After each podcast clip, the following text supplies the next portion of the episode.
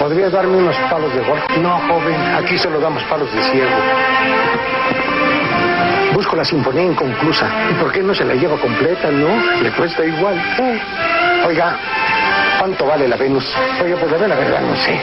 Pero pues como no tiene brazos, a lo mejor le hacen un buen descuento. mi tarjeta de crédito personal. Va con mi personalidad. Escritores. I'm Terry Moore, and you're listening to Comic Case. Artistas. Hi, this is John Romita Jr., and you're listening to the Kamikaze Podcast. Hi, this is Mike Mignola, and you're listening to Kamikaze. Hi, this is Eric Powell, creator of The Goon, and you're listening to Kamikaze.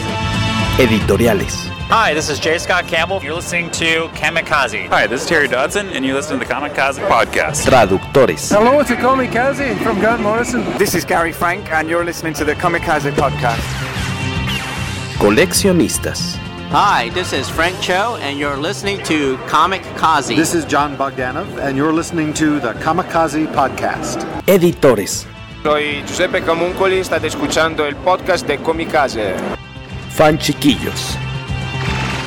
Todos están en el podcast Comicase.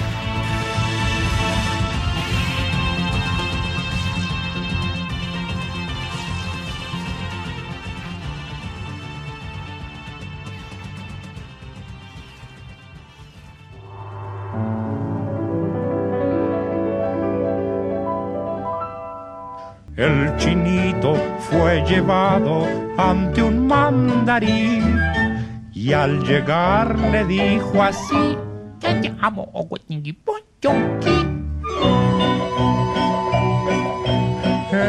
Muy buenas noches, bienvenidos a un episodio más del poderoso podcast Comicase. Estamos como cada miércoles por la nochecilla grabando el podcast que después será eh, liberado en las plataformas de Spotify, iVoox, Apple Podcasts, em, Google, Podcasts, y Anchor, por ejemplo. No sé si yo no puedo ver a los demás, pero ¿hay alguien ahí? Sí, sí te estamos viendo. ¿Tú nos puedes ver? bueno, esa voz que están escuchando ustedes, sobre todo si ya están disfrutando, obviamente, claro, de este episodio en la comodidad de sus audífonos posteriormente a su grabación. Esa voz fue de Momo Nerd, que nos acompaña desde. Eh, a lo mejor tiene bloqueado por ahí su micrófono, pero ahorita vamos a checar. Audífonos, más bien. Sus audífonos, exactamente. Pero ahorita lo resolvemos. Ahorita le mandamos un mensajito para ver qué es lo que podría estar sucediendo. Eh, estamos grabando el episodio que ya decía yo, 212, si no me equivoco, del poderoso podcast Comicase. Eh, muchas gracias. Los miércoles se graba en vivo eh, con en petit comité con algunos seguidores del podcast que les gusta, a los que les gusta desvelarse con nosotros y ya después, unos días después, se libera en, en audio. Señor Waco, compañero de fórmula, bienvenido. ¿Cómo está usted? Para acá, Y ahora sí que no. Hola. Ahora sí la tiene y volteé al lado correcto. ¿no? Sí, es que estoy acostumbrado a, ver la imagen al revés en otras llamadas. Por ahí se está uniendo Momo Nerd, ¿nos escuchas? Sí, ahora sí, es que ahí creo que tuvo un problema de conexión medio raro. Ahí todo bien. No, muchas gracias, amigo. Bienvenido. Eh, Waco, como decíamos, bienvenido, señor Raúl Hernández. Bienvenidos a ustedes. Y, una disculpa a Momo porque yo no sabía que siempre utiliza su alias en, redes sociales y en su, en su programa. Y yo ya había puesto hasta su CURP en, el Facebook de Comicasa esta noche. No pasa nada, no pasa nada. Si lo haces con los de casa, que no lo hagas con los invitados. Exacto. Ah, no, tampoco debo decir tu nombre real, Waco. Me voy enterando. No pasa nada. no, yo me refería a, uno de los ausentes de hoy, a don Carlos Rambert.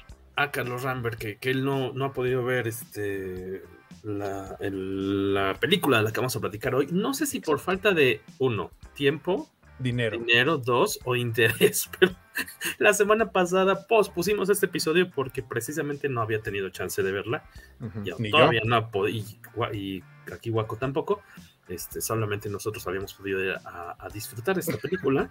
así que lo pospusimos una semana y ¿qué? Está viendo la vista, pero suponemos que es por casos de la vida real, ¿no? Ya, ya están ventilando a, Momo en, el chat. Acá, ¿qué están diciendo? Saludos, ¿Quién es Momo? Uh. Eh, Ahmed Camacho Velasco. ¿Quién es Momo? E, e, ese, ese Ahmed.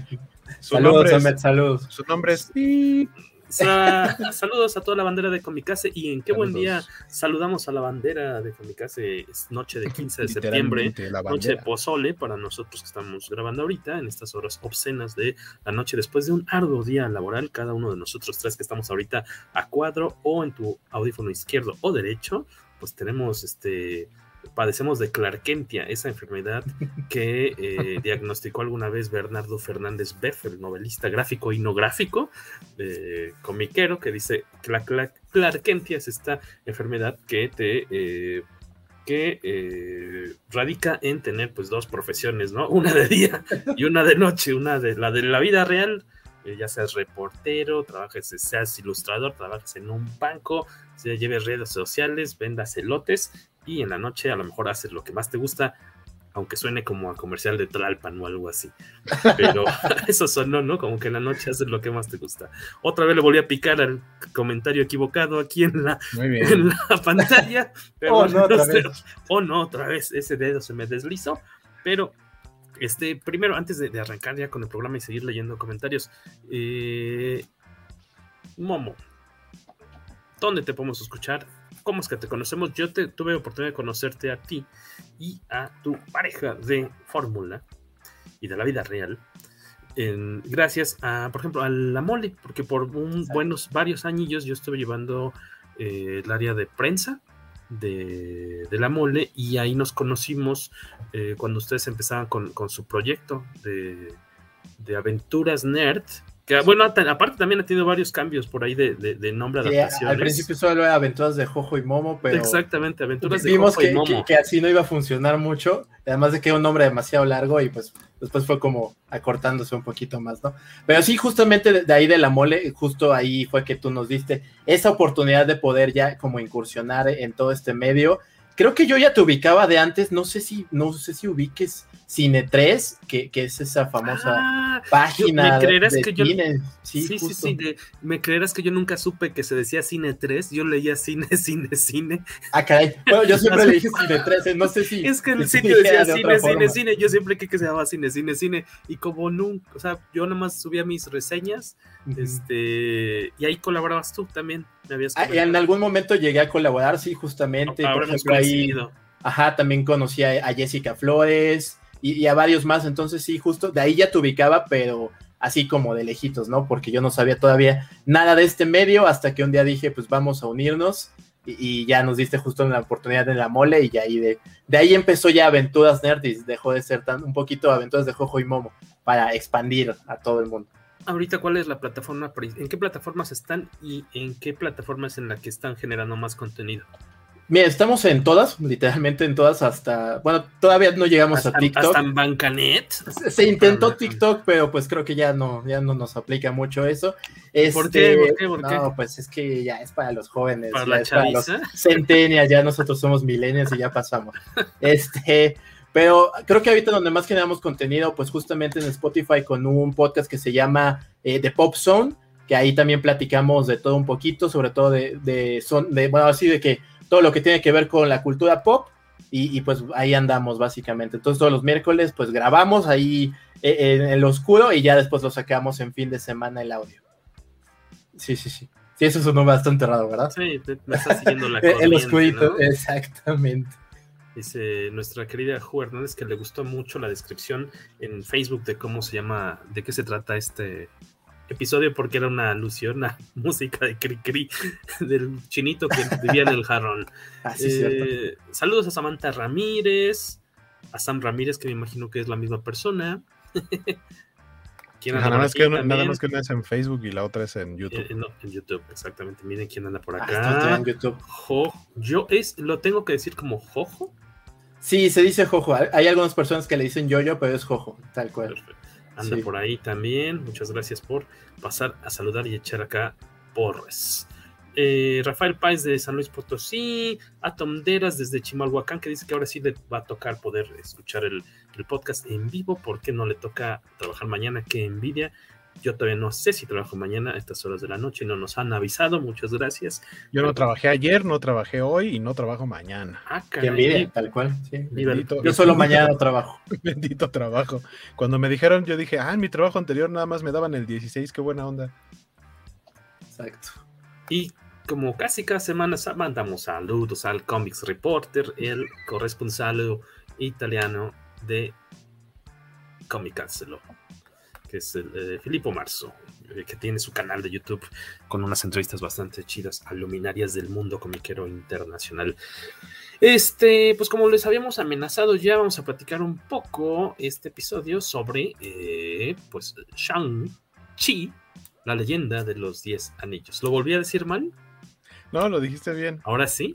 Sí siempre me equivoco. ¿Sabes qué? Es que tengo. pero, pero es que creo que no, no, no puedes evitar pronunciar cosas en otros idiomas como si no estuvieras hablando en ese idioma. Y sin acariciarme la, mi larga barba de Shang-Chi, la leyenda de los 10 anillos. Vamos a pasar de ser comicase a comic cancelled. Comic cancelled. ¿Sabes qué? Es que siempre se me cruzan los cables de cómo pronunciarlo, porque hace mil años, hace 2000, 2000, ¿qué fue? 2004 a 2007 teníamos un programa de radio en la estación del Poli, en, el FM 957, y mi compañero del programa, él eh, leía muchísimo, sigue leyendo muchísimos cómics de superhéroes, pero él siempre lo pronunciaba como Sank, como cortándote, saltándote el H, lo decía Sang-Chi, y toda, y los 20 años que pasaron de entonces para acá, siempre me quedé con la idea que era Sang, y ahora que todos lo dicen Shank, digo, ah, entonces todo el tiempo lo estuve pensando diciendo mal. Pues es que, de, hecho, incluso, incluso en la película, o sea, la pronunciación que nosotros tenemos es como lo más cercano en inglés diagonal español pero en la película lo pronuncian tal cual como es y no es exactamente Shang-Chi. No por ejemplo, el chi no es como ah. nuestra che, es como una, lleva como una T, es como un TZ, chi. Sí. Ni, lo voy a intentar. No, sí, no hagamos Pero sí se pronuncia un poquito diferente. O sea, a lo mejor iba por ahí el intento de pronunciación. Pero digámosle Shang-Chi, que es como tiene el título en los cómics y en la película. Exactamente, por favor, váyanos dejándonos ahí, dejándolo, vayan dejándonos en los comentarios pues su opinión de esta película. ¿Ya la vieron? Si la vieron, ¿dónde? ¿Con quién? ¿Pagaron por ella? ¿No pagaron por ella? ¿Está en español, en inglés? Eh, ¿Qué les pareció, por favor? Para que vayamos incorporando Chanchi. El, chanchi, me, el, chanchi me suena como que alguien que está gordito. Gordito, sí, sí, El, chanchi sería el amigo de Doctor Strange, ¿no? El que sale ahí. Wong. Ah, Wong, sí. Wong sería chanchi.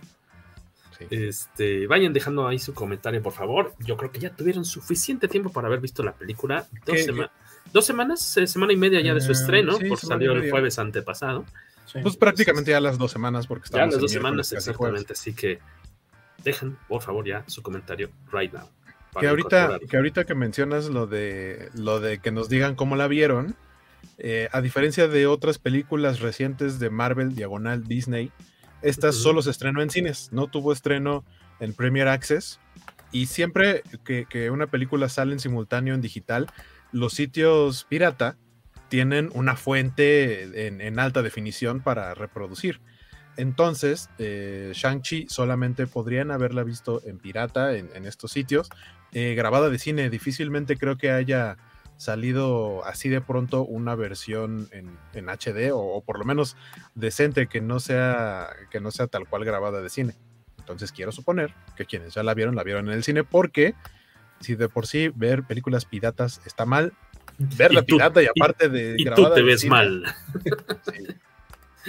Aparte grabada de cine, eh, creo que nada nada disfrutable. con, las con las cabecitas. Ajá, ninguna película en, grabada de cine debe ser algo disfrutable. Es, horrible. difícil. Por ahí estamos viendo en portada. Ay, ya qué feo tapea acá a No te preocupes, no te preocupes. Déjame, me cambio. Miren, ahí está. Tengo que ser un buen anfitrión. Eh, miren, y así, aparte de que me tapo yo con la portada que se está viendo al, al, eh, al aire, pues puedo leer de, mis apuntes sin que parezca, y que parezca que me lo sé de memoria, ¿no? Ahí estamos viendo en portada el número 15 de eh, el Special Marvel Edition eh, que en su número 15 de diciembre del, del estoy hablando como sudamericano, ¿verdad? Del 77, del, del no sé, del 70 se me fue. Tenía mi dato aquí a la mano y ya lo perdí. Espérenme tantito. Del 73, eh, Special Marvel Edition número 15, eh, eh, es cuando aparece por primera vez en los cómics de Marvel Shang-Chi. Vamos a pronunciarlo distinto cada vez que sea necesario. Eh, co-creación hay de dos talentos, pues este, clásicos del mundo de los cómics. Steve Englehart, Jim Starling, que también ha venido aquí a, México. Ya se me fue la, cuenta, si una o dos veces ya por lo menos a, México como invitado, de hecho, de, la moda. Dos. Muy de moda, ¿no? Porque pues, también es co-creador de, Thanos. Entonces es, ha sido de los pues personajes más visitados para la firma, para la foto, para el recuerdo, para el niño, para la niña. Eh, Special Marvel Edition número, eh, Edition número 15 presenta The Hands of Shang-Chi, Master of Kung Fu. Este, y la verdad, fíjate que me lo pude aventar. Eh, obviamente, ahorita les voy a decir en cuánto está un número, este, vamos, impreso de esta, esta aventura para que veamos si nos alcanza o no con la tanda. Ahorita lo, consultamos bien. Y en este eh, número, pues tal cual, nos presentan un cachito del origen de eh, este personaje que está basado, inspirado en toda esta moda que estaba en los años 70 de las películas, las series y demás cuestiones de artes marciales. Estaba en la cima eh, Bruce Lee, estaba la serie de Kung Fu con David Carradine.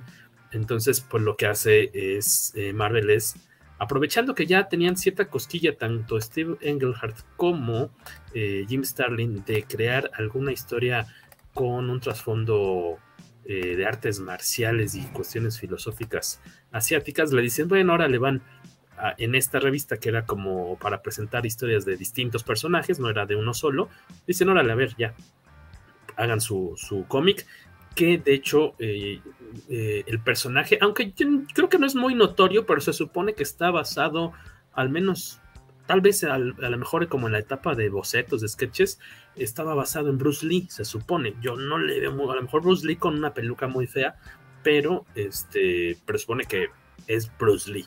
Eh, y posteriormente, seguramente en otras este, aventuras o miniseries más recientes, el parecido puede ser un poquito más, más notorio, sin eh, pasarse la raya, porque pues, se puedes meter, te puedes meter a fin de cuentas con problemas, en problemas legales, ¿no? Con quienes sí tienen los derechos de, la figura de, Bruce Lee. Y me la aventé en estos, estos días, eh, un, par, de números, ¿no? La primera aparición, la segunda, y créanme que yo creí que era, que no le iba a disfrutar y me, me clavé eh, se me fue como agua, así les recomiendo que eh, seguramente debe estar de manera eh, legal para su descarga en el sitio oficial de Marvel, cosa que no hice porque yo tengo mi credencial, como varios miembros del podcast Comicase, nuestra credencial para la famosa biblioteca de Liechtenstein, que cada determinado tiempo cambia de sede.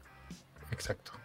Ahorita es en Liechtenstein, mucho tiempo estuvo en, Tonga. En Tonga, eh, pero por, cuestiones este, legales tuvo que agarrar todo su, eh, todos sus libreros, todo, treparlo a un barco y moverse a Liechtenstein, donde pueden, hacen felices a muchas personas con poco dinero.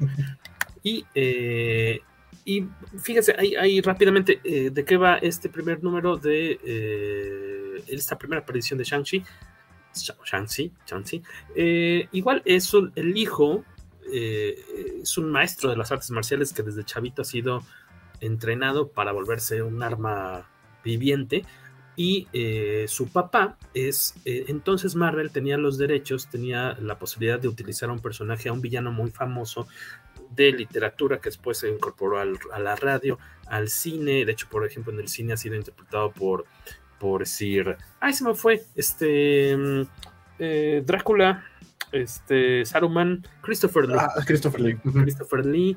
Eh, es un, así como el, personaje icónico, arquetípico del villano oriental asiático, ¿no? Este, eh, de bigotes largos, de rasgos muy acentuados, este, la, características natas físicamente de, Christopher Lee, por supuesto. Claramente, claramente.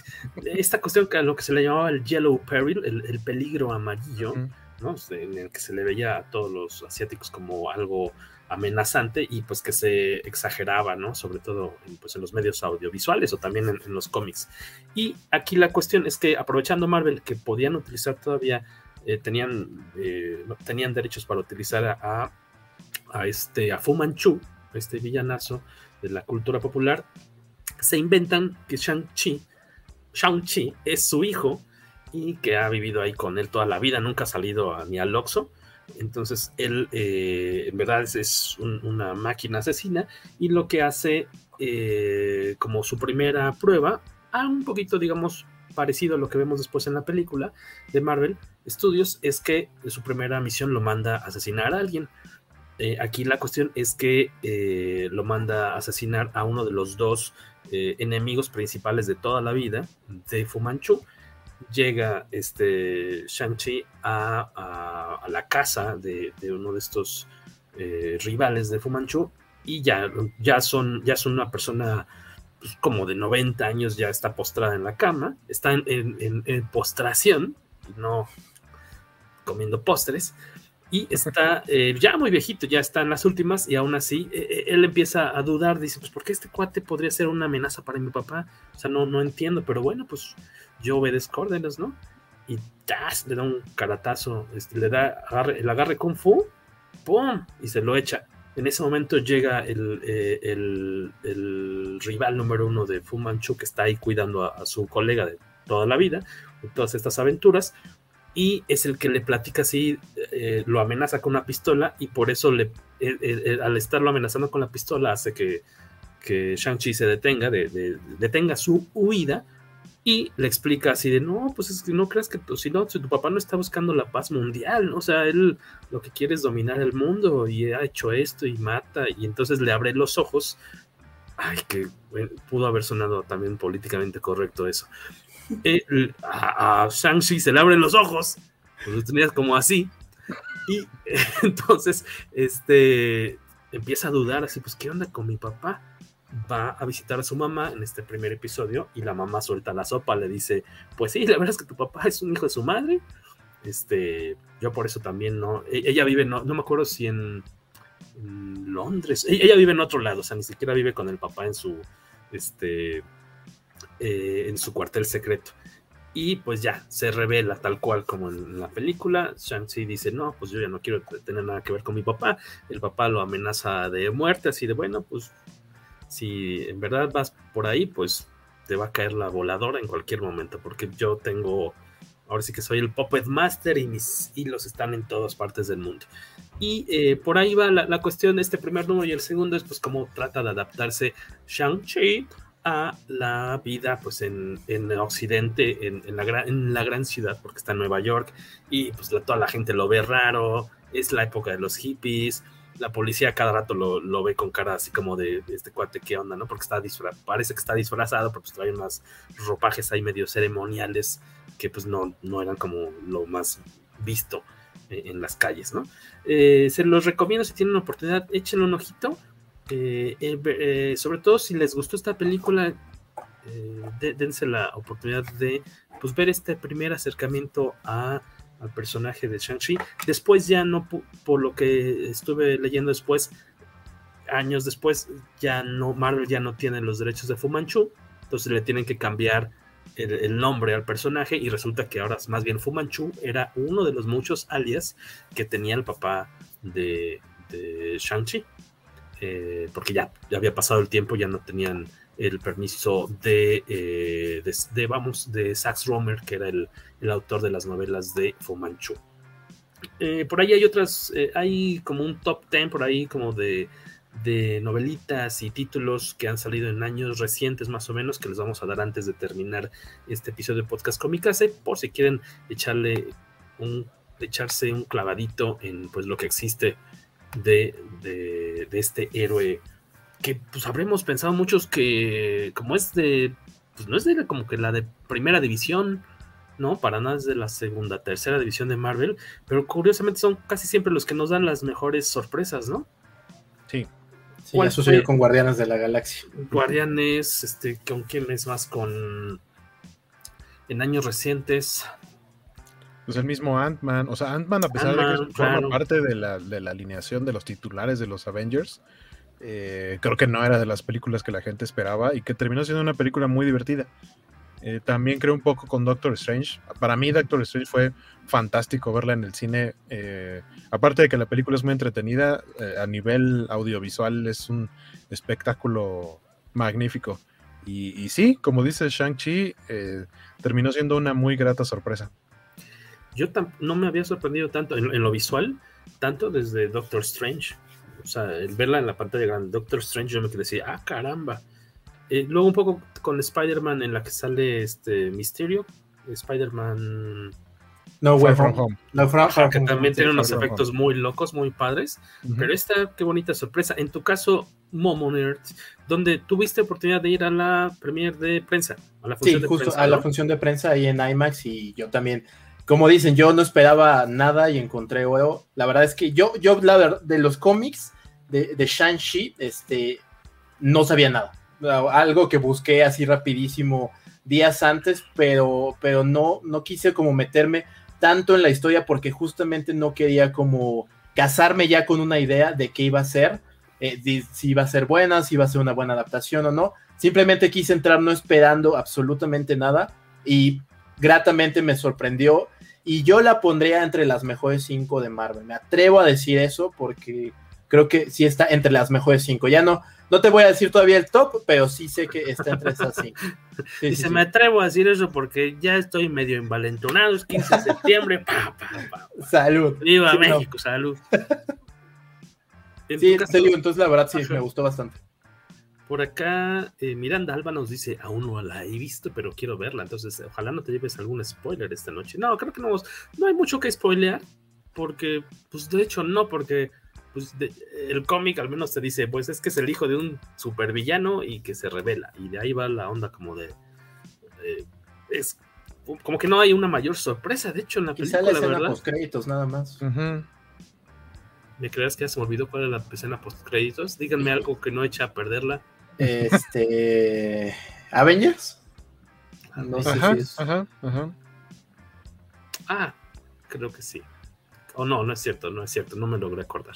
Tendrán que ser más este, claros conmigo. Porque Lo mandaré por chat privado. Exactamente. Sí. Eh, Waco, tú viste oportunidad de verla con el público, con, con el pueblo y Puebla, de México, ya en, cine, ¿no? Normal. Muy poquita gente, por cierto. Bueno, es que también fui a una función eh, ya muy tarde, a la última de IMAX el viernes pasado, que fue a las nueve y media, o sea, salimos prácticamente a la medianoche de, del cine. Eh, pero sí, poquita gente. Y, me la pasé muy bien, estuvo muy bien todo. Eh, por aquí Hood nos dice que la vio con el novio en Cinepolis Diana, le gustó mucho, se rieron y le encantaron los efectos. Y ha visto las 19 películas del MCU con, con el chaval, que amaron las coreografías, poca gente, aún así con, poca gente, em, a nosotros sí nos tocó un poquito más porque fue la primera película en la que me imagino que ya estaba el semáforo amarillo. Y surprise, surprise, ya en Cinepolis ya no estaban los, los cuerditas, estas, la, cinta de, de precaución, ya no así de, o sea, sí te asignaban tu, lugar por, por sistema, pero ya no había lugares así muy separados, que digamos, no nos fascinó eso, porque pues ya de cierta forma nos habíamos acostumbrado a sentirnos un poquito más tranquilos. Por el otro lado también entiendo que pues si los cines ven que ya es amarillo, ya no tienen esa restricción y a fin de cuentas pues tienen que pagar sueldos y mantenerse vivos, ¿no? Sí entiendo por ese lado, pero sí fue raro después de casi dos años llegar al cine y ver que dos lugares a tu izquierda había alguien que no conoces cuando era lo último que querías ver, ¿no? este. Eh, mamá, mamá, pero a la película le ha ido bastante bien. Fue, un, fue una sorpresa en más de un sentido, porque incluso lo que veíamos hace pocos días, digamos, en noticias, es que el recibimiento en Estados Unidos, y me imagino que en parte igual en el mundo, eh, pero a fin de cuentas donde toman la decisión es como se le vaya en Estados Unidos, es le va también a la película en su estreno, que vuelven a mover Venom, ¿no? Y otras películas las vuelven, ajá, ya Venom se había movido como dos veces de fechas, lo habían recorrido, y cuál, que la volvieron a jalar, entonces este ya, yo ya ni sé en qué fecha se estrena Venom, pero sé que ya no es tan lejana. El primero de octubre en Estados Unidos y un fin, ajá, un fin de semana después aquí en México, que aquí, pues, habrá aquí que... es el 6. Aquí el C6 y habrá que pues cuidarse de los spoilers, porque incluso ahorita si ya te metes a Twitter, ya hay bastantes, entonces cuidado. De Venom. Es que hoy fue la función para prensa, están saliendo ya las primeras reacciones. Ah, pero lo chistoso con Venom es que hubo un momento hace tres semanas en que incluso en México la íbamos a ver un día antes, algo así, ¿no? Sí, que en Estados iba, Unidos iba para noviembre y nosotros, o sea, aquí se estrenaba en jueves, Ajá, sí, sí, en sí. viernes. Por sí, no, la pelu y ahora que la volvieron a reacomodar, nos la peluqueamos porque aquí, como que aquí no se va a mover ya. Por lo que sí, ven. y es que justo el primero de octubre iba a competir contra la nueva del 007 y mm. pues sí, no, no iba a ser una buena opción. No. Para ellos, para nosotros hubiera sido genial, ¿no? Ver las dos claro. el mismo fin, pero pues no. De un centón. Uh -huh. Saludos a Israel Jerry Darko, que la otra vez lo vimos por ahí, que nos pasó a saludar al, a la estación juguetera. Muchas gracias por pasar a, a cotorrear un ratito con, con, nosotros. Y que nos, y, y, fíjate, nos fue bien, y pero que llueve.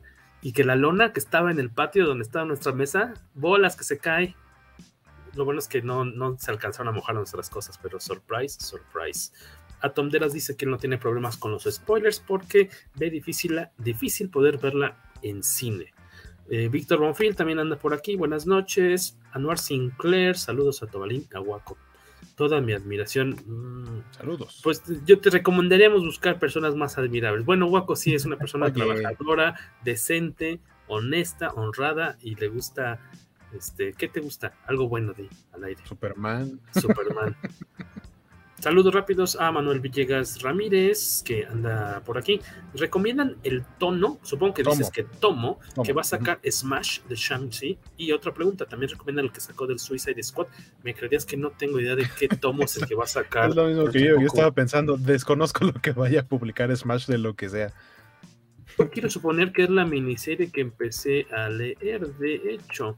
Ahorita te digo cuál, cuál es. Ah, mira, es este de los Marvel básicos, hermanos y hermanas. Ah, pues mira, es de. Ay, se me fue. Eh, está escrita por. Eh, es ¿Cómo se llamaba? Quien escribió la, la, la, el cómic de Superman y el clan. ¿Cómo se llama? Ah, Jin Luen Yang. Jin Luen Yang. Entonces yo creo que eh, si estamos hablando del, del, mismo autor, pues sí, clávale el diente. Aparte que la colección de Marvel básicos de Televisa de Smash es muy económica. Estoy viendo aquí el precio en smashcomics.com.mx. Cuesta 154 pesitos. Debe ser un TPB de 5 o 6 números. Yo creo que sí le entraría, sobre todo por el prestigio de Jin Luen Yang. ¿Lo dije bien? Jin Luen Jin Luen Yang. Y porque aparte tuvo, viene ahorita de llevarse en julio, que fueron dos Eisner, dos ¿no, Eisner. Uh -huh. Dos, tres Eisner. O sea, uh -huh. estamos hablando de un autor ya muy vendedor y también reconocido. El de Suicide Squad, ahí sí no, no sé cuál sea, pero pues ya, mira, mira, ya que estoy aquí en la página de Smash. Hay uno que se llama Mala Sangre, pero no sé si sea ese. Que bueno, no al menos, no creo que puedan estar malos, al menos porque, pues ya, este, obviamente lo que, lo que hacen las editoriales es, pues publicar, aquí en México, publicar las, los cómics, uno, que tuvieron o que tienen premios que son reconocidos de alguna forma, o que a lo mejor no sacaron premios, pero que vendieron muy bien en, en Estados Unidos. Al menos podemos suponer que malo, que quiero suponer, no debe estar, pero ahorita checamos a ver si nos aparece el datito de cuál es el cómic de Suicide Squad que, al que te refieres. Eh, ahí déjenos, les recordamos, ya nos están dejando algunos mensajitos de, sobre esta película y regresamos. Eh, saludos a Del Olivera, Josué Carmona desde el norte y de Canadá, muchas gracias por acá. Y dice a Tonderas que sí, efectivamente es el, el TPB de Jin Luen Yang, entonces sí, pues hey, clávale el diente sin, sin duda. Yo no lo he leído, pero eh, sí, sí, sí, yo sí lo conseguiría. Sí, no está ahora caro. No, está tan caro. ahora que caiga la tanda, como decíamos. Saludos al buen Harrison. Muchas gracias, amigo. Un gustazo. Perfectísimo. Eh, esta película, lo que estaba viendo, muy curioso, de Shang-Chi, es que eh, el director no, no estoy diciendo que no sea este, talentoso o lo, lo, que sea. Es Destin Daniel Creton. Eh, tiene una carrera muy cortita que es algo en lo que pues coinciden muchos de los directores que han estado haciendo las películas chonchas, ¿no? De Marvel en, años recientes. Tiene por ahí un cortito eh, que se llama Short Term 12. Dos películas que son The Glass Castle, del castillo de, de vidrio, de cristal, del 2017, y otra que se llama Just Mercy, de 2019, y tan tan, o sea... Y que ambas son protagonizadas por personajes de Marvel. Exactamente, es lo que yo quería meter ahí como el, la cizaña, la ponzoña, así de, ah, mira qué casualidad, ¿quién protagoniza estas películas, Momo? Eh, pues bueno, la de The Glass Castle, que la verdad no la he visto, es Brie Larson. Y Just Mercy es justamente Michael B. Jordan, eh, que yo solo, esa sí la vi, a mí me gustó mucho. Trata de un abogado eh, en Luisiana, creo, y justamente pues todo este tema de los años 50, de racismo. Es un mm. abogado afroamericano que tiene que ayudar a un granjero o alguien que vive tal cual en un pueblo que está siendo acusado de algo injusto y pues ya saben todo lo que implica, ¿no? Algo así muy al estilo de cómo mataron Ruiseñor y ese tipo de cosas, básicamente por ahí va la película. Está entretenida, me gustó bastante, pero justo cuando leí este que este director hizo esas dos películas fue como, ¿y de dónde sacaron que podía ser una buena película? Vi la película y que haga lo que quiera. Bien raro que, haciendo como proyectos o muy chiquitos o como de otro género completamente distinto, como de repente dicen, este cuate seguramente puede manejar equipos y presupuestos tres, mil veces más grandes que lo que ha, tenido alguna vez ahí a, su cargo y que lo hagan bien. Eh, yo me eh, acaricié mi larga barba de Fu Manchu cuando estaba leyendo aquí quién era el, el director, porque a momento, momento, a ver, el, cortometraje que decíamos, el Short Term 12 del 2013, es con Brie Larson. The Glass Castle, de cuatro años después, es con Brie Larson. Entonces yo empecé a decir, mm, creo que aquí alguien le debe un favor a Brie Larson. No, a lo mejor, bueno, digo, o sea, ya esas, eh, eh, en, estos momentos, eh, me imagino que en esas altas esferas hollywoodenses, pues no debe ser raro que alguien diga así, oigan, pues este, este cuate con el que he trabajado, pues creo que podría ser algo chido y como que al menos le den un empujoncito para una entrevista de trabajo, me imagino. Y, no, vamos, no, no, no es suficiente para que le den la chamba, pero debe ser una ayudadita, me imagino. y ahorita que dices de eso, este, pues mencionar, digo, no quiero spoilear ni nada, pero pues justamente esa persona que acabas de mencionar, pues tiene también una aparición. Ya spoiler. bueno, primer spoiler de la noche sale Brie Larson. Sí, sí estábamos hablando de Brie Larson, ¿verdad? Sí, sí, sí. Muy poquito. Muy poquito, pero sí. Saludos, Guillermo Flores. Eh, y, esta peli Momo Nerds, ¿de, de qué va la, trama, la sinopsis? Como siempre aquí decimos, si llegamos al, viajáramos al 88, llegáramos al macro videocentro y agarramos la cajita del VHS, le diéramos vuelta, ¿de qué trata esta película? ¿La de Just Mercy? No, Just Mercy, no, la de Ah, no, no. Ah, Shang-Chi, pues digo, básicamente, eh, de lo que acabas de contar de lo que trata el primer, el primer número de, de Shang-Chi, eh, es básicamente lo mismo, solamente que aquí pues ya meten, ¿no? Que todo esto eh, entra en un universo compartido. este personaje ha vivido toda su vida escondido en... Ay, se me olvidó el nombre de la ciudad, no puede ser. Qué horrible. Qué, bueno que no le voy a los 49 de San Francisco, si no me odiarían. este, pero sí, justamente en San Francisco ha vivido como un ballet parking, eh, desaprovechando su vida completamente, pero pasándola bien. Y pues su padre termina pues buscándolo porque necesita estar de nuevo a su lado. No se sabe bien para qué en la sinopsis, pero el punto es que necesita volver a su lado y él no quiere porque justamente su padre pues no, no es precisamente ese tipo de personas que, que, de las que quisieras estar emparentado porque es el dueño o es el líder de la organización de los 10 Anillos, una organización que conocemos ya desde Iron Man 1, que jugaron con nosotros durante toda esa saga de Iron Man, en algunos momentos bien, en algunos momentos de una forma muy horrible y malvada, pero que al final del día, pues ahora sí por fin tenemos eh, quién es el que estuvo detrás de, o quién creó la organización, o tal cual. Entonces, básicamente de eso trata, es un camino del héroe, yo lo veo así, al, puro estilo de Joseph Campbell, del héroe que no quiere ser ese héroe, pero termina siendo obligado a dar todo este giro y pues al final en convertirse en quien realmente está destinado a ser. Entonces, básicamente. ahí mi pequeño resumen. Como le, ahí en el protagónico está Simu Liu, que tiene su, primer papel este, estelar, ¿no? En, tengo entendido que en Estados Unidos.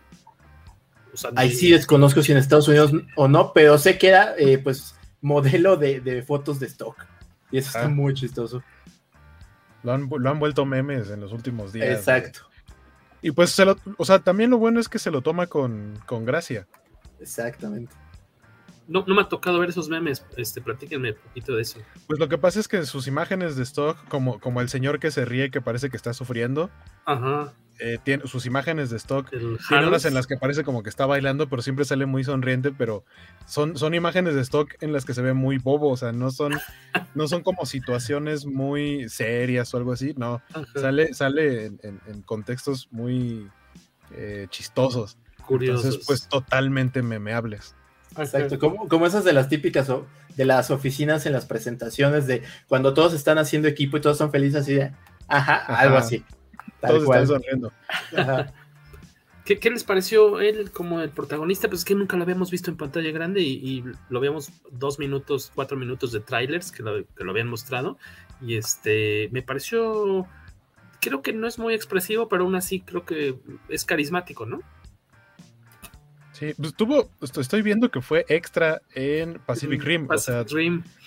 Estuvo, estuvo como picando piedra, pero, en, la, en, la, buena. En, la, en la, que no son los Power Rangers. Sí, este, exacto. Sí. Eh, entonces, también como para que nos demos una idea de, de, la trayectoria, por lo menos en Hollywood, de cuánto tiempo tiene. Eh, y, y, creo que lo, lo hace bastante bien. Es bastante carismático, muy, aquí sí no, no estoy seguro de qué tanto haya hecho él y qué tanto hayan metido stunts, pero las partes en las que son como tomas de acción de cerca, en donde sí es él, me parece que lo hace fantástico. Y, y, aparte, me voy a desviar un poquito de, Simulio hacia su coprotagonista, que es Aquafina, que, que, chistosa es. Ella recientemente como que empecé a notar qué papeles eh, hacía y, creo que hacen una gran dupla. Eh, porque no, deja de ser una película de acción, pero también se vuelve un poquito cómica y es ese tipo de humor que es muy de la fórmula de Marvel y creo que funciona muy bien en esta película. Que hablando del humor, ah, en esta sentí que no...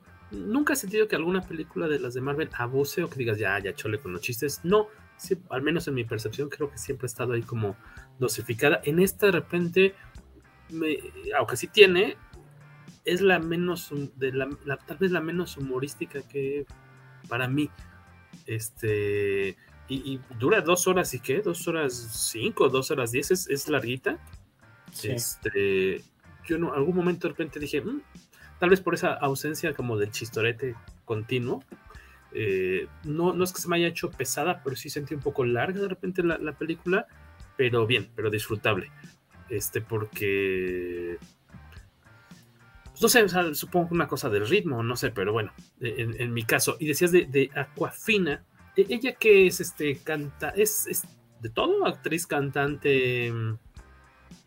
Según yo, solo, es actriz.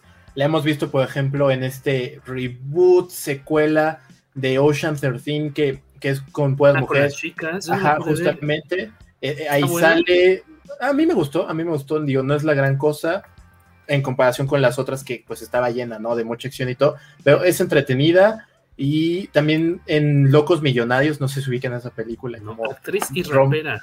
Ah, rapera, eh, ahí sí, para que veas, ese, ese sí lo desconocía. pero también... Su nombre como por rapera, pero no como actriz. Sí, y creo que sale ahorita en una serie de HBO Max también, que es solamente de ella. Entonces sí, ahí tiene sus pequeños pininos sí, ya, ya es un poco más conocida. Ella sí ya es más conocida. Como decían, está, está padre su, trabajo porque es muy simpática la relación que tiene, que, de repente pareciera que nada más son los dos mejores amigos y que los papás, bueno, la familia le está diciendo así como, pues ya, ¿cuándo se casan, no?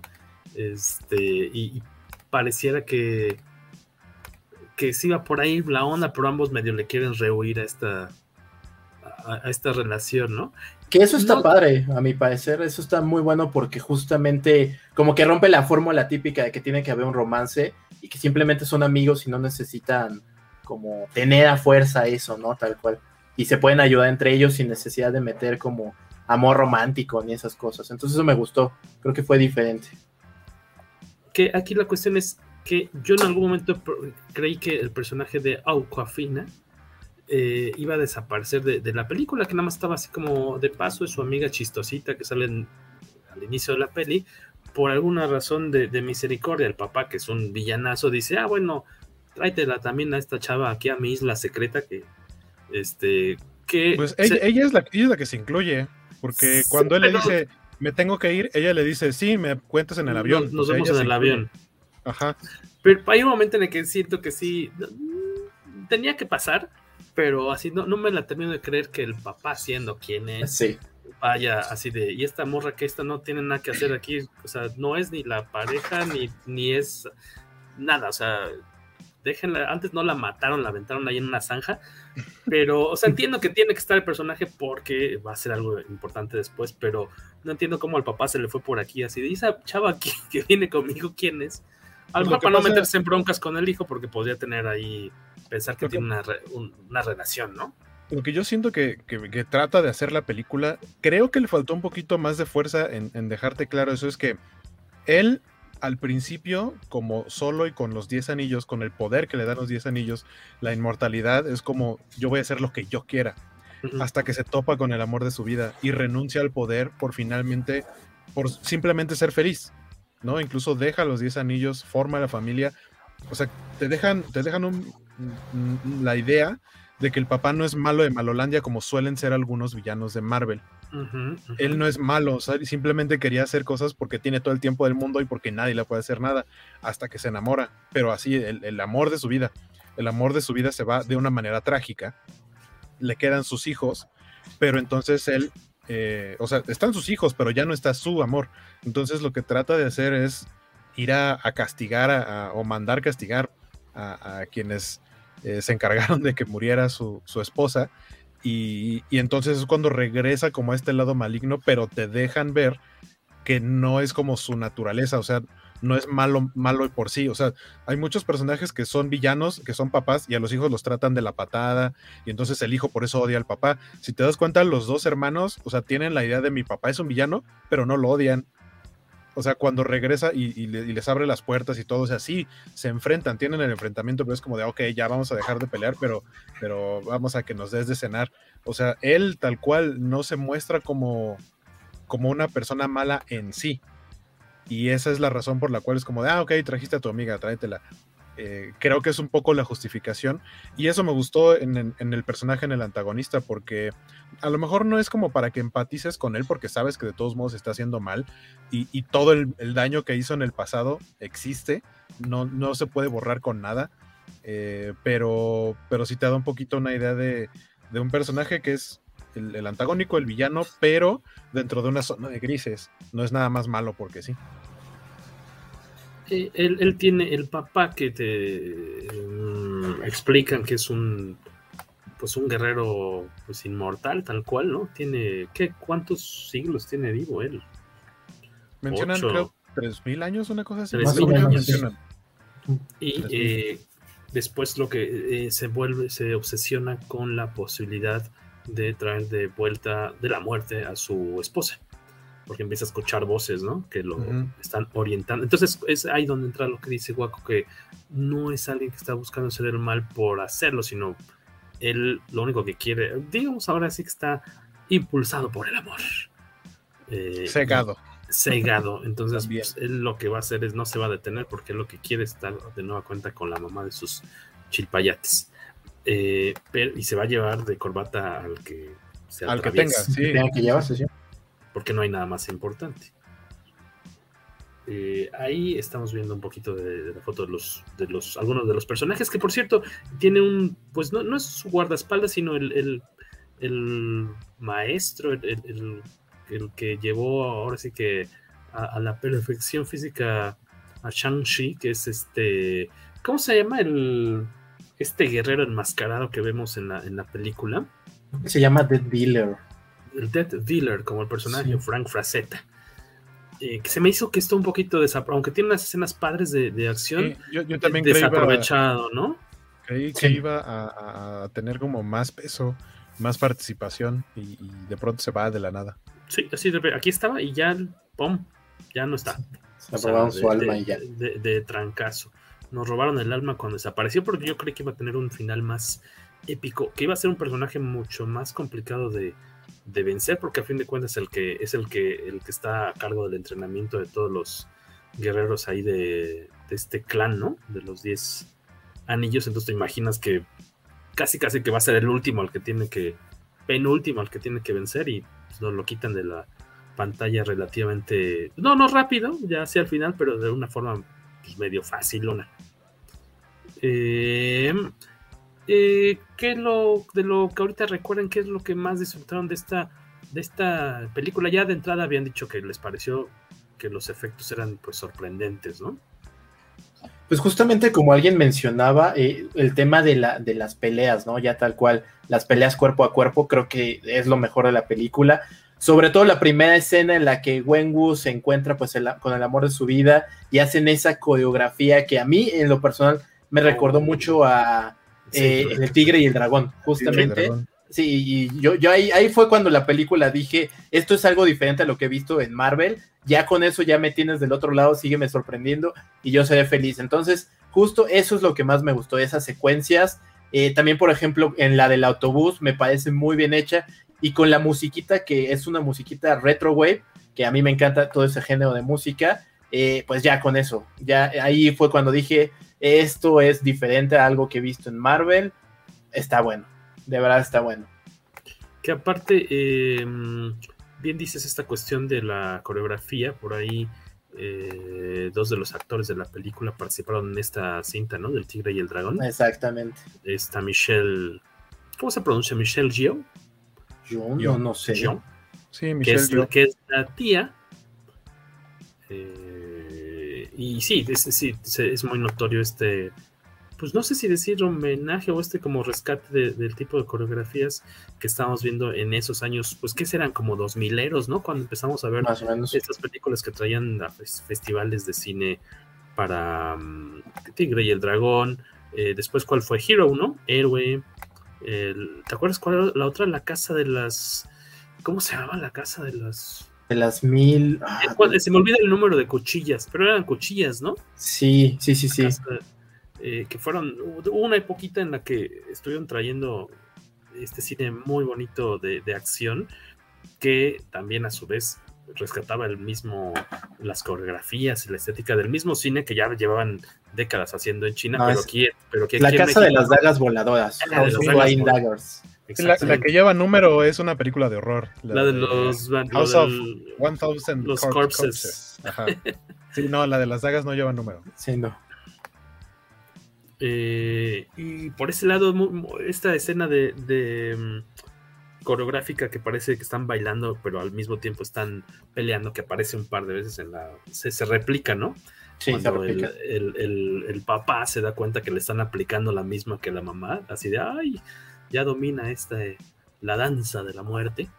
Este, es muy bonito, muy, muy, muy atractivo. Creo que se, se disfruta bastante en pantalla grande, sí, para que no lo vayan a ver en pirata.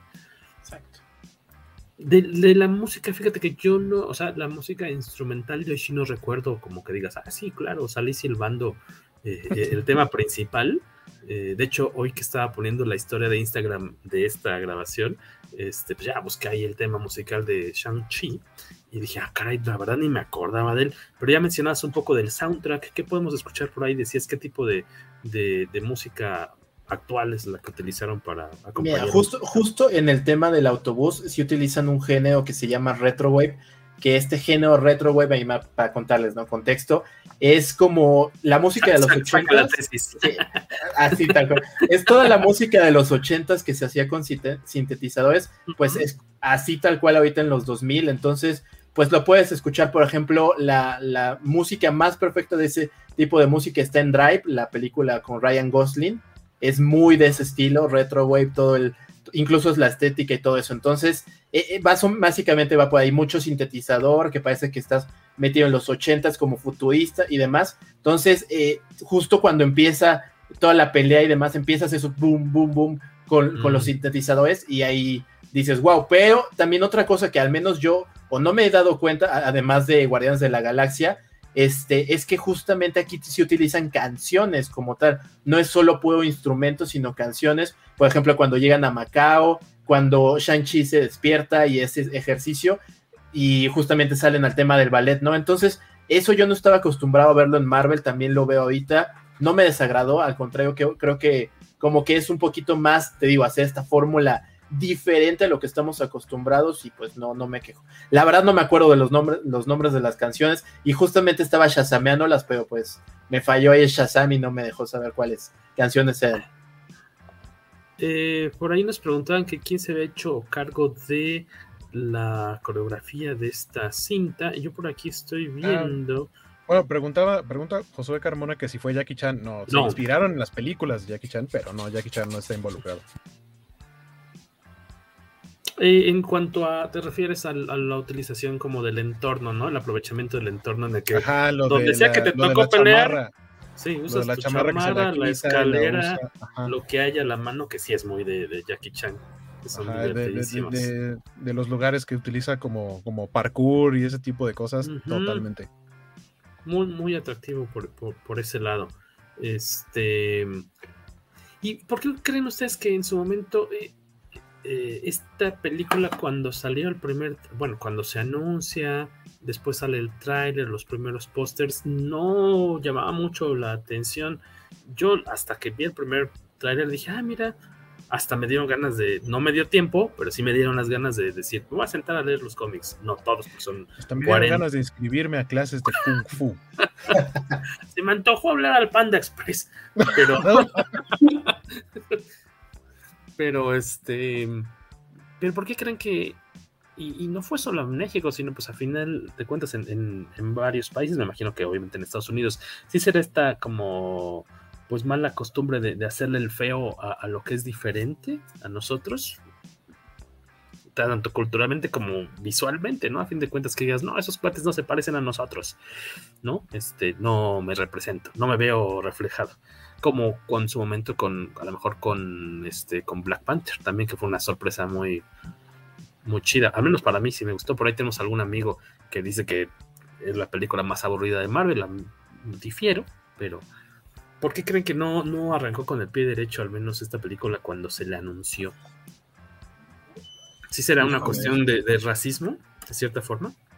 Yo, bueno, al menos en mi opinión, eh, así completamente personal, era porque yo no sabía nada del personaje, yo estaba más interesado, eh, por ejemplo, no sé, ahorita, la verdad, dame Spider-Man y dame el Spider-Verse, ¿no? Entonces ese tipo de cosas era como, ¿por qué te enfocas en un personaje que ni conoce nadie, ni nada de eso? Tienes a los X-Men, tienes a los Cuatro Fantásticos, ahora sí, ya me anunciaste Blade, ¿por qué me anuncias a alguien que desconozco, no? Entonces justamente creo que al menos yo iba por ahí, de que pues no me interesaba ver a alguien que, que no conozco, cuando tienes otros personajes que ya quieres ver, que ya te han prometido que ya van a estar y pues todavía sigue para largo ese tema. En, ese caso, yo lo vi más que tema racial o algo por el estilo, era como, yo necesito que me entregues todo lo que me has prometido, ¿no? Tal cual. O sea, de plano una desconexión con el personaje así de... Pues, en ese momento sí, sí, sí, sí. Eh, no sabemos mucho o nada de él porque eh, desconozco si Shang-Chi ha aparecido de repente en caricaturas de Marvel, Waco. Sí. como personaje ahí de repente invitado o no sé, no me suena. Creo que salió en una con Spider-Man. Es, probable porque, por ejemplo, eh, Spider-Man de sus caricaturas recientes, entre comillas, eh, arma equipo con una versión de Luke Cage muy joven, eh, con White Tiger, con Iron Fist, con Nova, su, su, versión más reciente. y por ahí de pronto tiene ese tipo de, eh, por ejemplo, aprende a pelear con, Iron Fist, ¿no? Aprende artes marciales, a, no, a no quedarse solamente con lo que sus poderes le dan, sino, sino ir un poquito más allá. Eh, no recuerdo que Shang-Chi haya salido en alguna de sus caricaturas, pero. No, ya vi que no, no había salido nada de eso.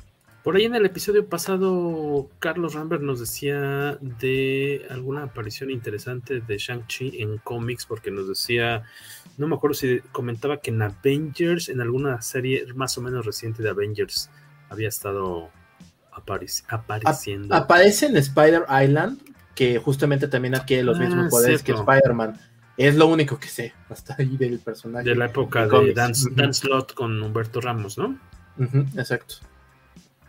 Ahí les rápidamente les estamos mostrando en pantalla a otros de los, los algunos de los pósters promocionales de esta eh, película ahí con la tía de, de Shang-Chi, que también luce bastante, que es a quien nos referimos que ya, este, ya había aparecido en, en estas películas de El Tigre y el Dragón. Está la hermana que es un hueso duro de roer. Ella es la, eh, pues digamos, es este, se dedica, ¿en, qué ciudad están en Macao, verdad? Macao. ella, ella se dedica a controlar, manejar un, un círculo clandestino de peleas, pero pues casi, digamos que son personajes que de cierta forma tienen alguna, algún superpoder, vamos, no, no son humanos este, comunes y corrientes. Comunes y corrientes, por ahí aparece, como ya se veía en los cortos, se ve que entre los peleadores eh, pues recurrentes está Abomination y Wong. Wong. Que son los que están peleando, son los que se ven en el tráiler y tal cual es la pelea que nos presentan cuando llegamos a esa escena. Ajá, que Abomination no lo veíamos desde Hulk 2, ¿no? The Incredible Hulk. Ya tiene pues yo creo como unos 15 años, ¿no? Más o menos. Y que sí, o sea, a pesar de que no dice gran cosa, eh, según yo la voz o el, el, cachito de diálogo sí es Tim Roth. ¿Tim Roth? Sí. no, no se me haría raro. Eh, lo que no ubico, ¿por qué Wong está ahí físicamente? ¿Cuál, cuál, cuál es la última vez que lo vimos en, en Avengers? Este, en Endgame, sí, tal Endgame. Lo que no entiendo es por qué está ahí, este... Pues a lo mejor le gusta sacar varo de sus habilidades. Ese club que, que ahí justamente el tema de Wong me mete a al tema de las teorías locas para lo que se viene. Pero sí, justo no tiene como mucho sentido. ¿Cuál teoría loca? Dinos, dinos, dinos. Ah, bueno, es que, o sea, justamente Wong está ahí. Luego Wong es quien los busca al final y, quien habla con todo este grupo de élite que, que, se ve en la, en la escena post créditos. Pero uno se pregunta, ¿y por qué Wong y no Stephen Strange? Entonces, justamente, pues eso de Stephen Strange que no esté ahí, pues alentándolos a entrar al famoso grupo élite. Y después vemos el tráiler de, Spider-Man eh, No Way Home y a este Stephen Strange que está muy efusivo de lo normal. Entonces, pues como que ahí empiezan a hacer las conexiones de que si realmente Stephen Strange es Stephen Strange. Y ya empiezan ahí las cosas de las típicas, ¿no? Mephisto, Mephisto. los mefistazos. así, exacto, los mefistazos. Entonces, eh, por ahí entra que, que, tal vez por eso están metiendo mucho a Wong. Puede ser por ahí, porque yo también al principio era como, ¿y qué hace ahí? Tal cual, ¿qué tiene que estar haciendo ahí? Sí, por, por, qué no está con Strange o, haciendo algo como normal que no sea ir a partirse la cara. Exacto. Yo sí creo que es por yo sí creo que lo hace por diversión. ¿Por diversión? Sí. Le gusta el sufrimiento, le gusta el sadomasoquismo. Aparte, o sea, de pronto al final te da una sensación de, a lo mejor no de que esté arreglado, porque incluso habla, ¿no? Le, habla a Abomination, le dice, oye, quedamos en que no, este, que no tan fuerte, que no cañonazos. Casi, casi. que quedamos que cañonazos no. Sí, este, como, igual como se llegan a poner de acuerdo de cierta forma en la lucha libre, ¿no? Así de, que es más coreografía que otra pego. Sí nos vamos a pegar, pero no te pases. O sea, yo te hago así, tú me agarras de acá y tú me abrazas y me das un beso. Y ya, pero, pero, pero no cierres los ojos porque me enamoro. Este, aquí nos dice Johanna que es Mephisto. Esa es su, teoría. Pasas demasiado tiempo con. Sí, no. Con Momo, no le hagas. ¿O quién, quién le pasó esa teoría a quién? No, sí, sí, fui yo, fui yo completamente. Por cierto, rápido el dato de quien no dice que sea el coreógrafo de las peleas, pero sí debe haber trabajado muy de la manita. El director de, em, de todo lo que tiene que ver con stunts. Eh, ya lo tenía aquí, perdón, déjenme me muevo rápido. Eh, chale. El stunt coordinator, que de hecho lo, triste es que él murió, o sea, ya no alcanzó a ver el estreno de la película, seguramente sí la pudo ver en, persona antes, quiero suponer, era Brad Allen, que apenas falleció en agosto, el 7 de agosto del 2021 a los 48 años, y él tenía en su currículum haber sido director de segunda unidad de Scott Pilgrim contra el Mundo, Cuban Fury, esa sí no digo cuál sea, la trilogía de Kingsman y también de Solo, Star Wars Story y él fue el encargado de toda esta cuestión de, los stunts en, Shang-Chi. que la verdad se ve que fue un, trabajazo. Toda esta escena de los, del andamio de bambú en el edificio donde, en este rascacielos donde está eh, el club clandestino de pelea, está bastante suave, ¿no? Me lo imagino toda la bronca de haber planeado eso primero como en, en storyboard y luego no sé si con alguna especie de, de, animación primero como para planear todo ahí con monitos, este... Eh, ¿Cómo dirías, Waco? Con... Pues no, no con actores, sino vamos a establecer la escena como en 3D, los movimientos de los monitos y cómo bajar la cámara por aquí y acá, porque obviamente no iban a hacer un andamio real de 30 metros. Tal vez de 10.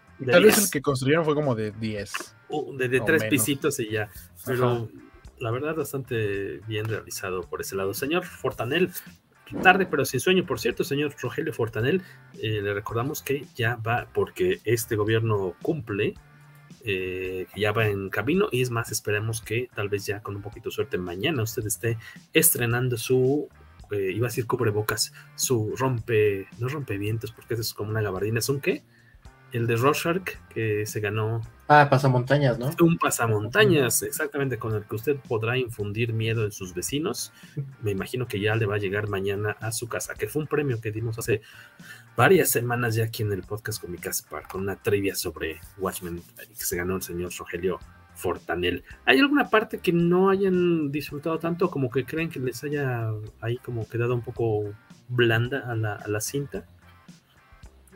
Pues no, no hay como parte, realmente no, pero justamente como tú lo dices, hay cierto momento en que sí se siente como ya está muy larga la película, es justo antes del acto final, antes de la pelea y todo eso, como ahí sí tengo que admitirlo, sí fue como uh, cabeceó un poquito, pero ya después volví a despertar, ¿no? Justamente ahí como que siento que tendrían que haberlo acortado un poquito más. Entonces, fuera de eso, ahorita pensándolo así seriamente, no encuentro como algo que diga, ah, ya esto tenía que haberlo quitado completamente.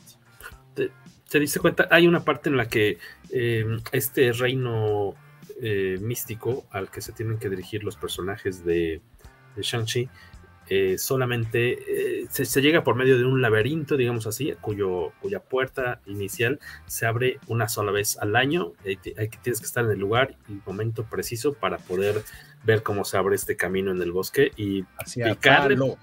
hacia Talo. Y corre, picarle porque... Justo ahorita que me dices, ya me acordé de una parte que sí, que es el tema de Morris y Ben Kingsley. Ah, que no te Trevor. sí, Trevor, justamente Trevor Slattery.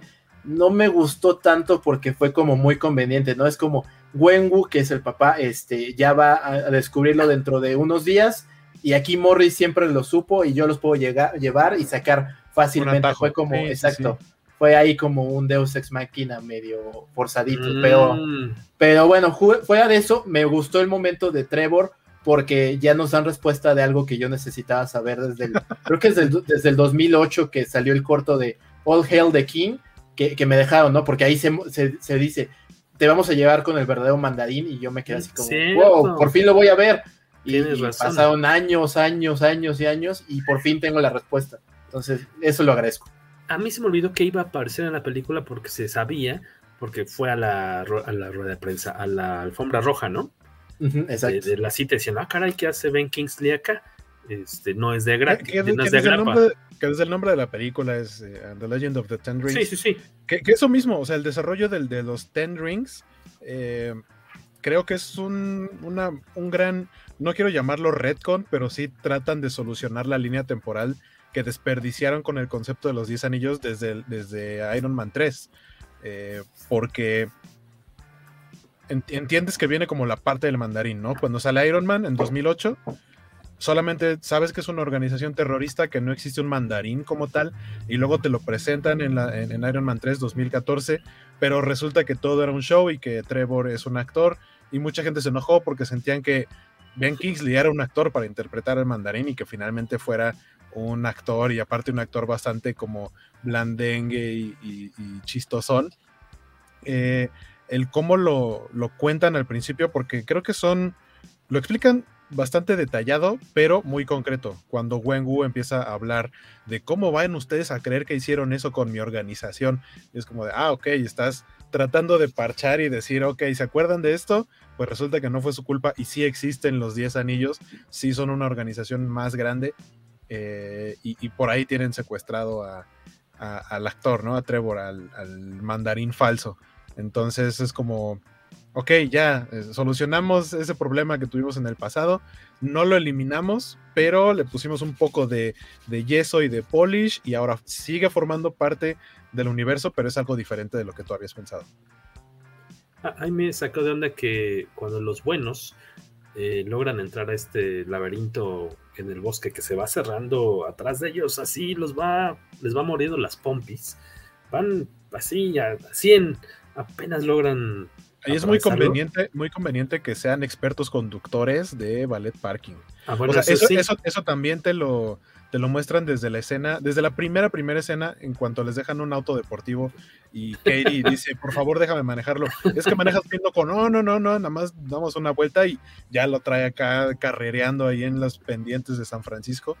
Eh, totalmente va en la dirección de, en algún momento, lo suyo va a ser manejar algo. Va a utilizar un coche. Sí, sí, sí pero a ellos eh, eh, ahí hay un poco de, desigualdad porque ellos los va, los va persiguiendo el bosque, pero los malos cuando llegan traen una comitiva de 6, 7 carros y ellos llegan sin bronca, no, o sea, no llegan ni raspadita la última camioneta, así que dijeras, chin, oigan, ¿cuántas lograron llegar? No, jefe, nada más llegamos tres, el bosque se comió cuatro, pero no, todos llegaron sin problema alguno.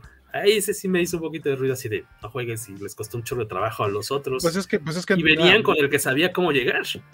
Pero lo que pasa es que ahí más bien les iba diciendo, eh, ¿cómo se llama el animalito? Este Morris.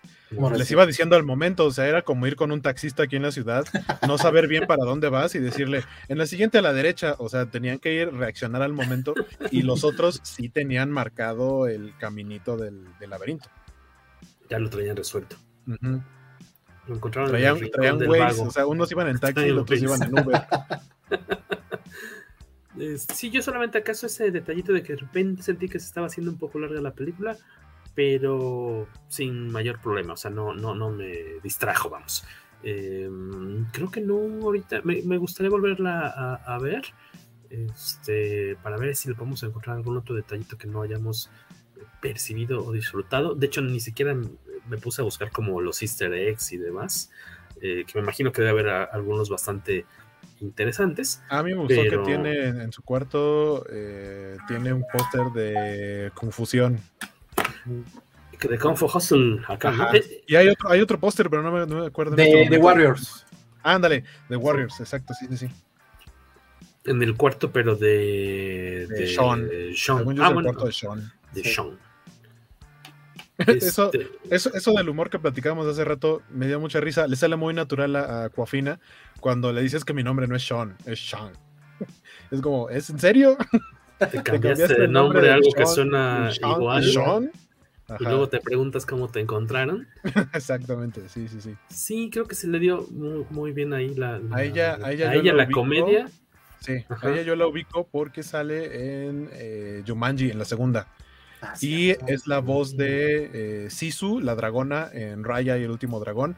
Y también hace la voz de, uno de los personajes de la serie de, Cristal Encantado, de Dark Crystal, que, que nomás tuvo una temporada porque decidieron ya cancelarla, pero es muy bonita. Ella hace la voz de uno de los Gelflings.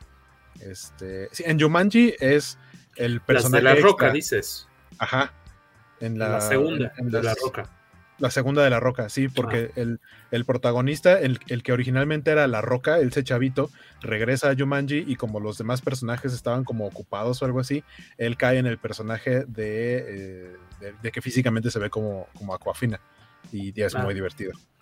Ah, entonces esa nos falta ver, nomás hemos visto la, primera, la, la anterior a esa.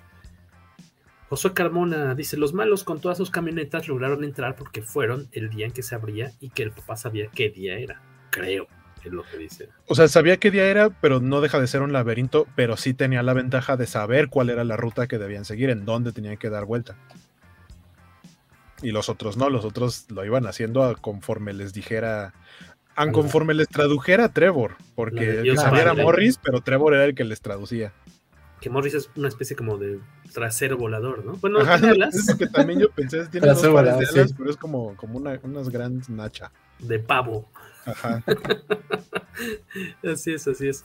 Ya estamos casi, casi por despedirnos. Por favor, si quieren dejarnos ahí sus eh, comentarios, saludos y maldiciones, pueden hacerlo en este momento. Estamos a unos minutitos de cerrar. Eh, yo ah, les voy pidiendo a Waco y a Momo que vayan como eh, pensando en su comentario final de esta película. ¿Qué es lo más chido? ¿Qué es lo que tal vez les habría gustado ver más? O si tienen una escena favorita, que lo vayan preparando. Yo mientras les voy a hacer un golazo. Este, estamos aquí mostrándoles. Este es el Domi, pero por fin ya se acerca el momento de que Qué mal que no está aquí la- don, don Carlos Rambert. Qué mal que no haya visto este Shang-Chi en dos semanas, 15 días. Porque si no habría estado viendo su portada. Eh, a Carlos Rambert, Momo, es este eh, otro de los miembros del podcast Comic Hace que él es ilustrador, él trabaja también en, en cine haciendo storyboard. Y él hizo esta ilustración, que es un homenaje muy bonito de eh, a la portada de Secret Wars número uno del 80 y...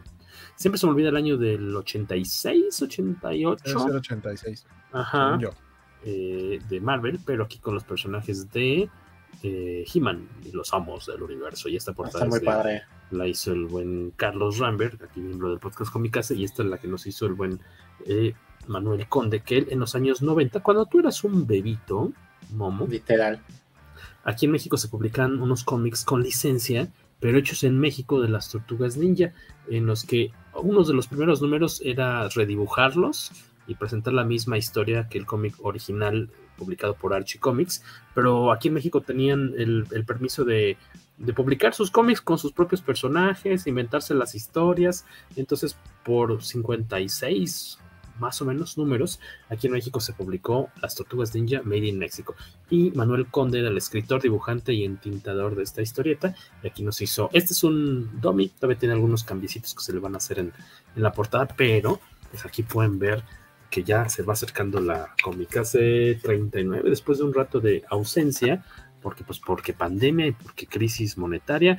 Pero si nos quieren echar la manita, eh, estamos poniendo ahí en nuestras redes sociales a la venta algunos cómics. De hecho, tenemos eh, varios historietas. eh, un librito muy padre que de hecho tengo aquí para aquellos que estén interesados. Rápidamente el gol. Tenemos varios ejemplares y a un precio amigo. Porque en precio enemigo, este librito de Sergio Aragonés cuesta 250 y en precio amigo lo tenemos en Comicase a 200. Nos los hizo llegar su eh, su eh, traductor.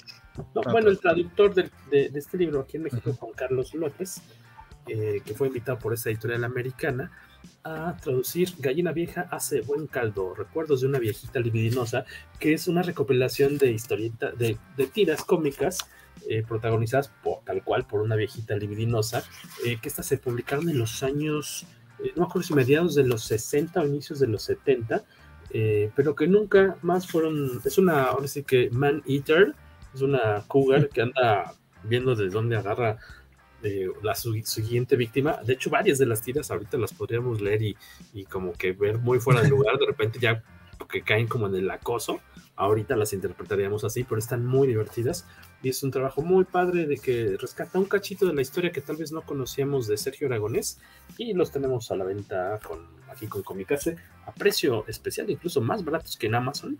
Si están interesados en uno, pues por favor háganoslo saber ahí en redes sociales para hacérselos llegar, porque pues todo esto que se esté vendiendo es para acabar de completar la vaquita para mandar a imprimir esta Comicase, que es eh, nuestro plan sería, ojalá ya, ahorita en octubre estrenarla, porque, eh, buena noticia, eh, indica que eh, es probable que ya estemos de vuelta en la feria del Zócalo, la feria del libro del Zócalo ya regresa a mediados de octubre, ojalá podamos tenerlo como estreno, hay 10 días de actividades a mediados de octubre, y en el peor de los casos, en la mesa de Manuel Conde, que va a estar en la Mole Room Sales Bazaar, 29, 30 y 31 de octubre. Él la tendría a la venta ahí en el World Trade Center, pues porque él hizo la portada para Comicase, pero pues ya, poco a poquito ya va retomando su camino la edición impresa.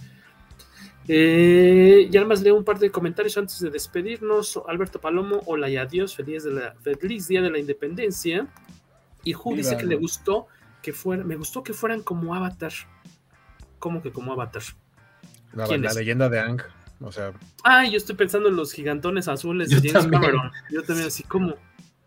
No, no, o sea, entiendo, entiendo porque creo que algo, algo que sentí en la película es que por mucho rato no se sentía como una película del MCU.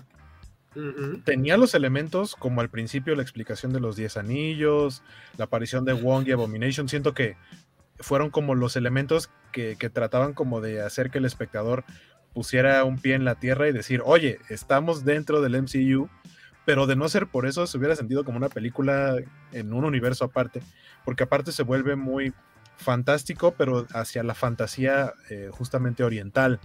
Eh, los dragones, los, los, el, dragón que sale, bueno, el dragón que sale hasta el final y el, y el monstruo eh, malo que sale hasta el final. ¿cómo se llama? El, Ajá, el come almas.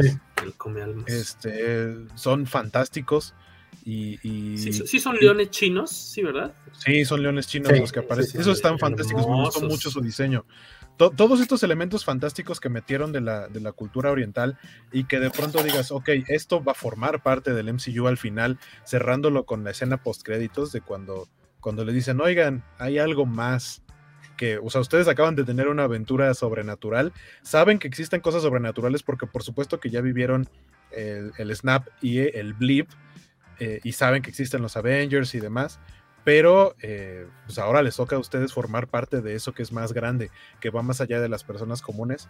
Eso llega al final, pero durante toda la película es como de, ah, esto podría no formar parte del MCU, pero qué bueno, eh, y creo que es una, gran adición. Y, y, sí, coincido en lo que decía hace rato Momo, que no creo, creo que esta película le pasó como a Guardianes de la Galaxia, que más bien eran personajes que la gente no ubicaba y era como, ¿por qué no me das de las cosas que ya conozco y que quiero ver acá? Y que ya son propiedades tuyas, como X-Men, como Fantastic Four, este, más cosas. Ahí viene Blade.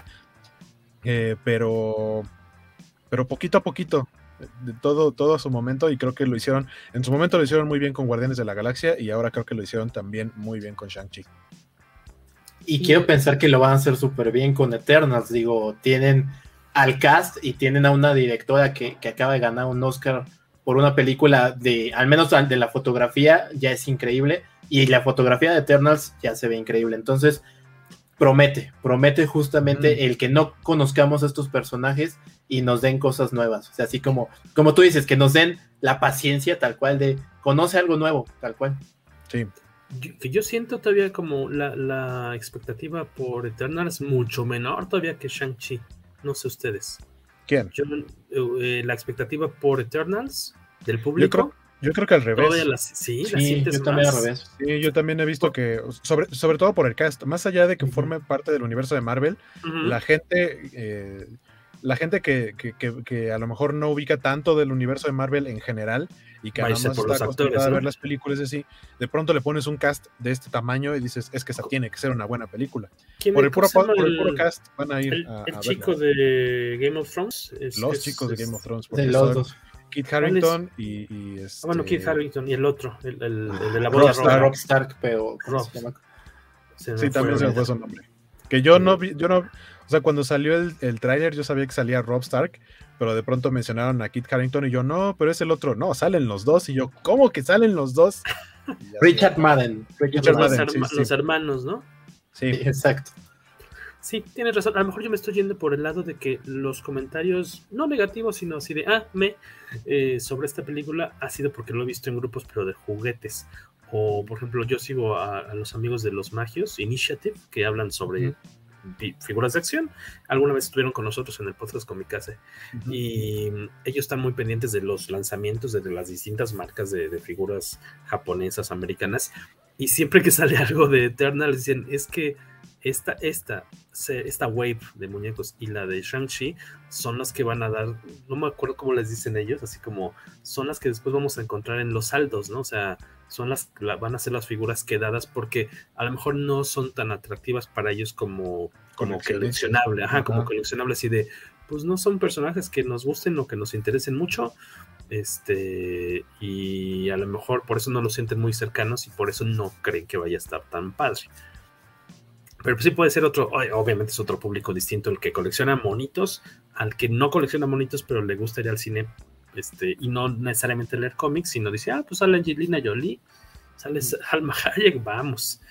Pues es que ponle, ponle, que a lo mejor a los coleccionistas no les vaya a llamar tanto la atención los juguetes, pero la película va a tener éxito porque le va a llamar más a la gente que va al cine, porque conoce a, a la gente que está en el cast creo que creo que en eso se van a basar. No, no, el, el, MCU, por lo menos Marvel Studios, no le apunta a que su base sean los juguetes, como ha sido error de muchas otras producciones, por ejemplo, eh, la, o la serie animada de Green Lantern, que es la primera que me viene a la mente, que fue cancelada porque no vendió suficientes juguetes, cuando era una grandiosa serie, y más bien se equivocaron. La, la, serie animada de Green Lantern, que salió ah. después de la película.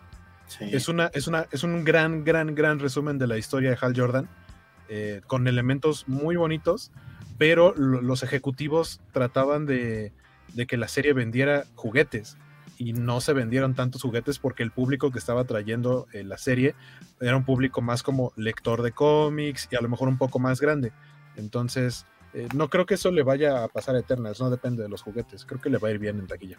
E incluso con los Eternals, pues no sé si vayan a sacar algo de los celestiales, pero yo creo que eso va a estar bastante bueno si no me equivoco yo también, para aquellos que comentaban hace rato de Smash y demás, ya habían anunciado, ¿no? Por ahí hace relativamente poquito que eh, dentro de estas, me imagino que es la colección también económica de, Smash, viene la miniserie, ahí sí no me acuerdo cuántos fueron en su momento, si fueron 12, 10 o 6 de Eternals, pero de eh, dibujados por John Romita Jr. con historia de... Eh, ay, de Neil Gaiman. En su momento yo me acuerdo que los leí, los compré en inglés y estaba muy, a mí me llamó la atención en su momento porque me gustaba mucho John Romita cuando dibujaba chido. Y eh, los tuve en inglés. Los ya dibuja chido otra vez, ya regresó a Marvel. Ya, ah, sí, es cierto que ya se, le, ya, ya se le compuso la mano. Eh, los tuve que vender hace un par de años y ahora que van a salir en español es una buena oportunidad para hacerme de esa historia de nuevo. Si no saben nada, nada, nada de los Eternals como yo, esa, esa, miniserie, la verdad, ahora que la saque Televisa, entrenle, está, es muy accesible, te, te, explica todo el rollo de estos personajes y está bastante bien armadita. Nos pregunta ya ahora sí para despedirnos, Rogelio Fortanel y Beto, Beto Calvo, eh, colaborador aquí también del podcast con mi casa, sigue escondiéndose del fisco. De hecho, yo quería, eh, lo invité a que estuviera en este episodio de Nueva Cuenta con nosotros, pero la cuestión es que él apenas ayer, antier, o sea, apenas esta semana ya debido a su eh, avanzada edad, apenas le tocó la segunda ronda de la vacuna. Entonces él no quería ir al cine, porque pues, no había otra forma de ver la película más que yendo al cine. No quería exponerse en ir a ver la película sin tener la segunda vacuna y sabiendo que ya en semáforo amarillo eh, probablemente iba a haber más gente sí, claro. eh, en la sala. Entonces me dijo, no, ¿sabes qué? Yo creo que todavía voy a estar guardado como otros 15 días, entonces pues no, no lamentablemente no pudo estar con nosotros esta, esta semana. Ojalá ya en una o dos, eh, si su Alteza Serenísima lo desea así, ojalá pueda estar con nosotros de nueva cuenta acá de tocarlo con Carlos Rambert, como normalmente llegamos a, a estar. Y por ahí pues, se acerca poco a poco de forma furtiva una aparición especial de el siempre guapérrimo Luis Maggi, que a lo mejor algunos de ustedes lo extrañan, las mamás, sobre todo de algunos de los integrantes. Hola mamá, buenas noches. Este, por aquí estará Luis, probablemente en algún momento de octubre. Hay que ir eligiendo un tema sabrosongo para que esté acá el muchachón. Este, pues Momo, nada más queremos este, agradecerte también que estuviste aquí con nosotros platicando en día eh, semilaboral. Quiero suponer que mañana no te tienes que levantar temprano. No, gracias a Dios. No. Esperando hoy con nosotros. Eh, esperamos que eh, no te haya caído mal el pozole para que pa duermas suavecito hoy. Mañana un recalentado. Descanses, te levantes tarde. Pues mira, justamente el pozole todavía no llega. Entonces, ahorita terminando, va a entrar apenas el pozole, tal cual. A, a, a tu sistema y a tu a casa. mi sistema, exactamente. Sistema digestivo, sí, sí. Me parece bien. Sí, sí, sí, apenas estamos empezando. Por favor, ¿en qué redes sociales, dónde los vemos, cuándo, a qué horas? Eh, pues bueno. Ya, porque ya. No, TikTok no, no funciona. Yo, yo hice como cuatro cortitos de TikTok, fue muy divertido, pero ahora la vida no me da para hacer ni esos mugrosos videos de un minuto, por más que lo he querido retomar. Pero espero hacerlo pronto. Fue divertido. Es que es divertido. Yo, o sea, yo me puedo quedar viendo TikToks por, hora así de historia y toda la cosa, ¿no? Pero ya hacerlo sí es como es ser muy constante. Eh, pues bueno, me nos pueden encontrar en Facebook, Twitter, YouTube eh, y alguna otra cosa que, que llegue a salir. Pero ahorita, pues sobre todo en Spotify, que es donde tenemos el podcast que se llama The Pop Zone. Ahí también hablamos de pop, Zone, sí, la zona pop, pero en inglés. Entonces, este, justamente ahí hablamos de cualquier cosa. Eh, puede ser, por ejemplo, ahorita hablamos hace dos episodios de Shang-Chi también. y ahorita el último de todas las sagas que ya deberían terminar y pues nomás no quieren que las terminen por dinero o por alguna otra razón. Hablamos también un poquito de What If, que es la serie del momento y de alguna noticia más y recomendaciones, ¿no? Videojuegos, libros, películas, series, de lo que haya un poquito. Entonces, pues ahí nos pueden encontrar eh, también eh, para que se unan un poquito más de estas ondas nerd y pues nada más que agradecerles a ustedes dos. Eh, fue un honor y a mí me encanta platicar siempre de cosas nerd, geek y todo eso porque me encanta, literalmente me encanta. Aquí, aquí luego no hay mucho con, muchas personas con quienes hablar, más que esta Jojo, que nada más escucha todas mis teorías locas y, se las traga tal cual. Sí, de, no, sí, es Mephisto, ¿no? Y yo así, sí, es que Mephisto, ¿no? Entonces, justamente está, está bueno platicar también con, aquí más nerds que, que, hay en todos estos lugares. Excelente. Señor Huaco, esa, ¿qué, tienen en mente, en planes por ahí? Eh, tengo en planes regresar este viernes a, a los streams en Twitch eh, en twitch.tv diagonal Skywaco para que vayan a verme dibujar, que recientemente les ha dado por pedirme eh, retratos furros. Entonces, pues, este viernes o espero el viernes, y si no, el lunes. Eh, lunes y viernes son los días que normalmente hago transmisión. Últimamente no lo he hecho por cuestiones, uno, laborales y dos, de salud, pero ya parece que va todo bien. Entonces, este. ¿De salud? Avisando. no, sabes, que yo, sabes que yo no tomo ni consejos. Ok. a menos que sean de Ford Loco, eso sí. Ah, eso sí, sí, sí están buenos. este, me encuentran en todos lados como Skywalko, en Facebook, en, Twitter, principalmente en Twitter, en Instagram y también en TikTok, pero yo TikTok lo uso para subir el proceso eh, versión como Speed Paint de, de, las ilustraciones que hago, así que ahí nos estaremos comunicando. Yo de mi parte estamos ahí, búsquenos en las redes de Comicase, que todos modos se los vamos a estar repitiendo en las mismas redes de Comicase. Em, nada más les pedimos como siempre, si nos escuchan en Apple Podcast, por favor pónganos, hay cinco estrellitas, pónganos aunque sea una, así de, este programa está bien corriente, está horroroso. No, escúchenlo para salir de dudas. No le hagan caso a Jorge, pongan cinco. ¿qué? Pero pongan algo, pongan cinco, echamos, de menos por esfuerzo.